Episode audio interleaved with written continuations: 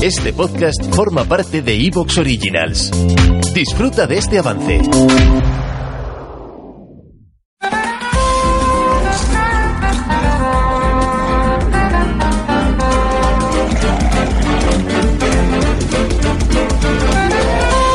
Y bienvenidas a Carnívoros Ilustres, el spin-off en el que conocemos en profundidad a todos esos colaboradores y colegas que durante estos 10 años de Carne de Videoclub han ido pasando por nuestros micros, colaborando de manera puntual o apoyándonos de manera activa.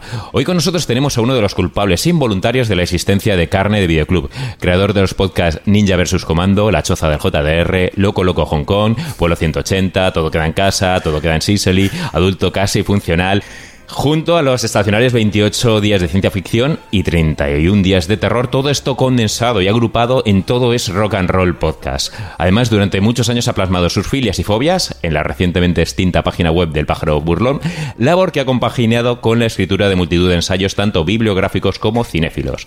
Rolero empedernido, devorador de cómics y fagocitador insaciable de subcultura. Hoy tenemos con nosotros a Víctor Castillo, alias señor VCR. ¿Qué tal, Víctor? Joder, qué guay, tío. ¿eh? Me has hecho ahí una presentación de cosas que ni me acordaba yo. Ah, no jodas. Sí, loco, loco, Hong Kong ni me acordaba que lo había hecho ya. O sea, claro, es que son cosas que haces en el paro, tío, que tienes mucho tiempo para ver peli. Qué maravilla está en el paro, ¿no? Joder, tío, lo echo de menos. Yo también. Un montón, ¿eh? Echo de menos el paro, que lo flipas, tío, ¿eh? O sea, jugar a videojuegos hasta que se te hace de día. Mm. en fin, pues Pero eso. yo realmente no jugaba a videojuegos. Bueno, sí, jugué al a 2077 de Cyberpunk, que ahora nos van a devolver el dinero. Ah, eh, es verdad, los sí, de los de Stadia. Stadia os han jodido vivos, pero bueno, al menos nos bueno, devuelven la pasta. lo menos la pasta algo. vuelve a casa. Eh, pero sobre todo hacía podcast y, y leer mucho y ver Sí, yo también. pelis. o sea, decía lo de los videojuegos porque es una cosa. Es de lo que echo más de menos, ¿eh? Pero me No jodía, tiempo, me tío. jodía porque estoy en el paro y no me da tiempo a hacer todo lo que quiero. Ya, tío. Iba con ansiedad. Eh, es- yo en mi caso no, no lo valoré lo suficiente. el paro, en mi caso. Yo cuando empecé a hacer podcast estaba eh, allá por 2009. eh, es- tenía curro, es verdad, tenía curro en 2009. Lo que pasa es que era un curro que como estaba... Como estaba un poco ahí, que, que era un curro que no era, era tiempo parcial y no era constantemente ahí venga todo el día, de seguido era trabajaba en temas de, de museos y tal, gestión de salas de museos y Sí. demás. Básicamente el tío de información, el de las guías, el que te dice fotos no, por favor, etcétera, ¿vale? Pues tenía bastante tiempo. Entonces, eh, y como, compr- como compraba un montón de chorradas de juegos de rol cada mes, pues dije, voy a empezar a hablar de ellas y tal, y, empecé a hacer la chata de JRL, dije. eh, y luego pues ya dije, a lo mejor alguien se apunta a hacer el imbécil con, con esto.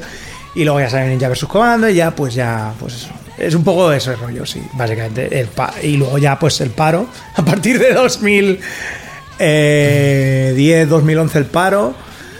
Y ya pues en el paro obviamente es no parar de, hacer podcast y podcast. Claro, previamente a los podcasts tú habías hecho algo de radio. Yo te, yo te escuché, o te recuerdo haberte escuchado en la hora de Bean Reims. Sí, lo que pasa es que en la hora de Bing Range yo ya estaba metido en podcast, ¿eh? Ajá. Sí, ya estaba con el tema de.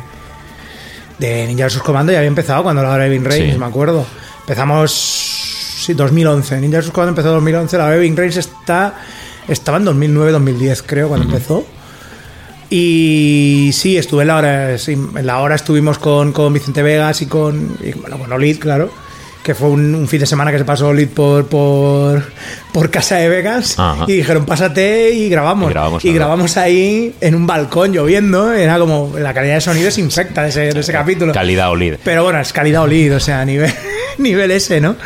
Pero estuvo, estuvo divertido, sí. O sea que la primera vez que me escuchaste estaba ahí yo, ¿no? Con- Sí, claro, con yo antes, antes de llegar a la choza JDR y ahí en Ninja vs Comando, yo creo recordar, porque ya se me nublan también un poco los, los recuerdos que te escuché eh, allí. Entonces, previamente tú fues directamente a los podcasts, donde llegaste, o habías Bueno, hecho ya he hecho radio alguna antes. cosilla de radio, eh, colaborando con gente y tal. eh, sobre sí, en, en, en Mata de Pera Radio, que es un sitio muy pijo. Claro, Mata de Pera. Recuerdo que había gente que conocía de allí que me dijeron, oye, pásate, tal, porque me conocí, nos conocimos en Siches con una gente que hacía allí la radio, Sí. programas de radio. Y durante un tiempo sí, que cuando hablábamos de cine fantástico y todo este rollo, pues tenía ahí yo cuarto de hora, 20 minutillos.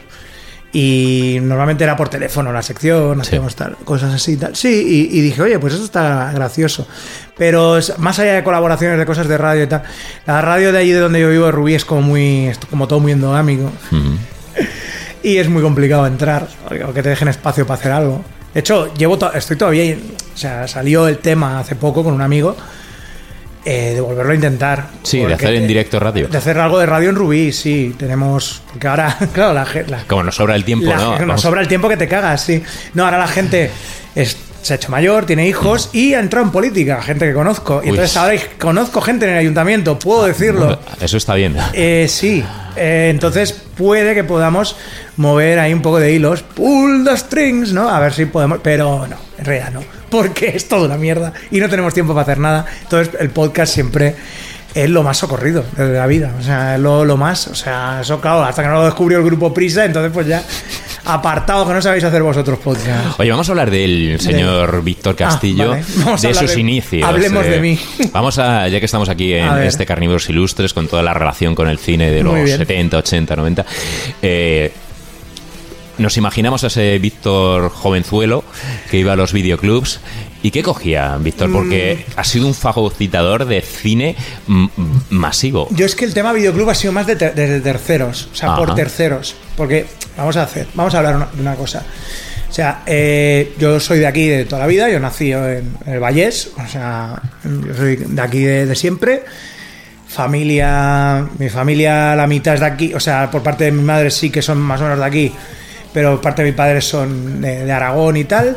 Pero mi padre cogió enseguida las costumbres catalanas eh, enseguida, como eh, ser de la cofradía del puño cerrado. No Ah, se gastaba mucho dinero. No es un tópico eso, entonces. No es un, a ver, me gustaría decir que no es un tópico, pero en depende de qué ambientes. eh, ha- hay verdad, siempre en todos los tópicos hay verdad. Y como catalán te puedo decir que efectivamente hay gente que es muy de la cofradía del puño cerrado. Mucho. Cuando veía a Ibáñez haciendo coñas sobre los agarrados que eran los escoceses, me sentía como, hostia, me sentía hermanado con ellos. Bueno, pues en mi caso es eh, básicamente en el. Pues no me acuerdo qué año fue. Pero sería. Tendría yo, pues a lo mejor el 86 o así, 87, yo soy del 81, tendría 5 o 6 años. Y mi padre llegó con un VHS a casa, con dos cintas, una de 120, me acuerdo, una de 90 y una de 120, creo que eran. eh, y las. Y llegó allí y dijo: Esto es la hostia el vídeo, a partir de ahora podremos grabar cosas, pero ¿qué pasa? Que solo llevaba dos cintas. Entonces grababa pues lo que a él le daba la gana de la tele o pelis y luego volvía a grabar encima porque no se va a gastar dinero en más cintas. ¿no? Lógicamente. Que Sí. es que valen una pasta. ¿eh? Valían una pasta, sí. Pero ¿qué pasa? Es que, claro, el videoclub más cercano a mi casa, pero yo eh, soy de Rubí, de una ciudad del Vallés Occidental, pero eh, mi casa está en una urbanización a 15 minutos andando del centro, la casa Hostia. de mis padres, ¿vale? La antigua casa de mis padres. Entonces, el videoclub más cercano estaba a 15 minutos andando. Cuando llegabas al barrio donde vivo yo ahora, yo ahora vivo en el centro, pero claro, no hay ningún videoclub. Así que jódete, Castillo. Solo hay- eh, donde, solo hay- donde había un videoclub, ahora solo hay eh, tiendas fruterías. Que están muy bien las fruterías, pero eh, pues eso. Y entonces, claro, ese, ese gasto de tiempo y dinero, mi padre no estaba dispuesto a, a hacerlo, ¿vale? Pero mi tío sí. Mi tío vivía en la otra punta de Rubí y en la otra punta de Rubí había eh, el imperio de los hermanos Rodríguez. Ah.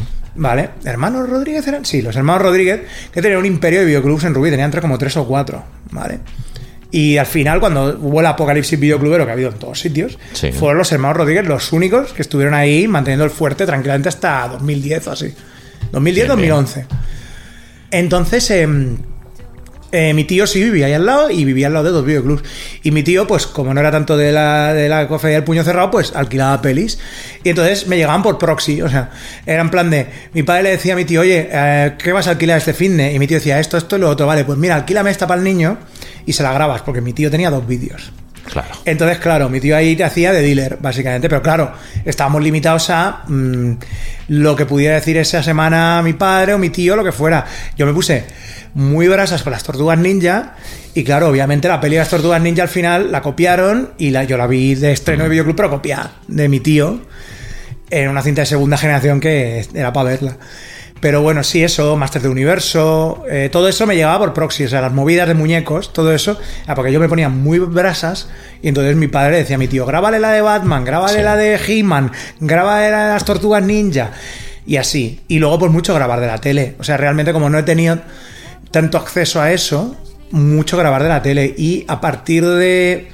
El cambio está a partir de cuando tengo 12 a 14 años, entonces ya para finales de la época, cuando ya estamos acabando el colegio, yo tengo varios amigos y amigas que son pues del centro, de la zona Sí. donde estaba lo- en la zona de ahí del centro. Entonces pues quedábamos los fines de semana, entonces sí que hacíamos, mi amiga... ¿Te está gustando lo que escuchas? Este podcast forma parte de Evox Originals y puedes escucharlo completo y gratis desde la aplicación de Evox. Instálala desde tu store y suscríbete a él para no perderte ningún episodio.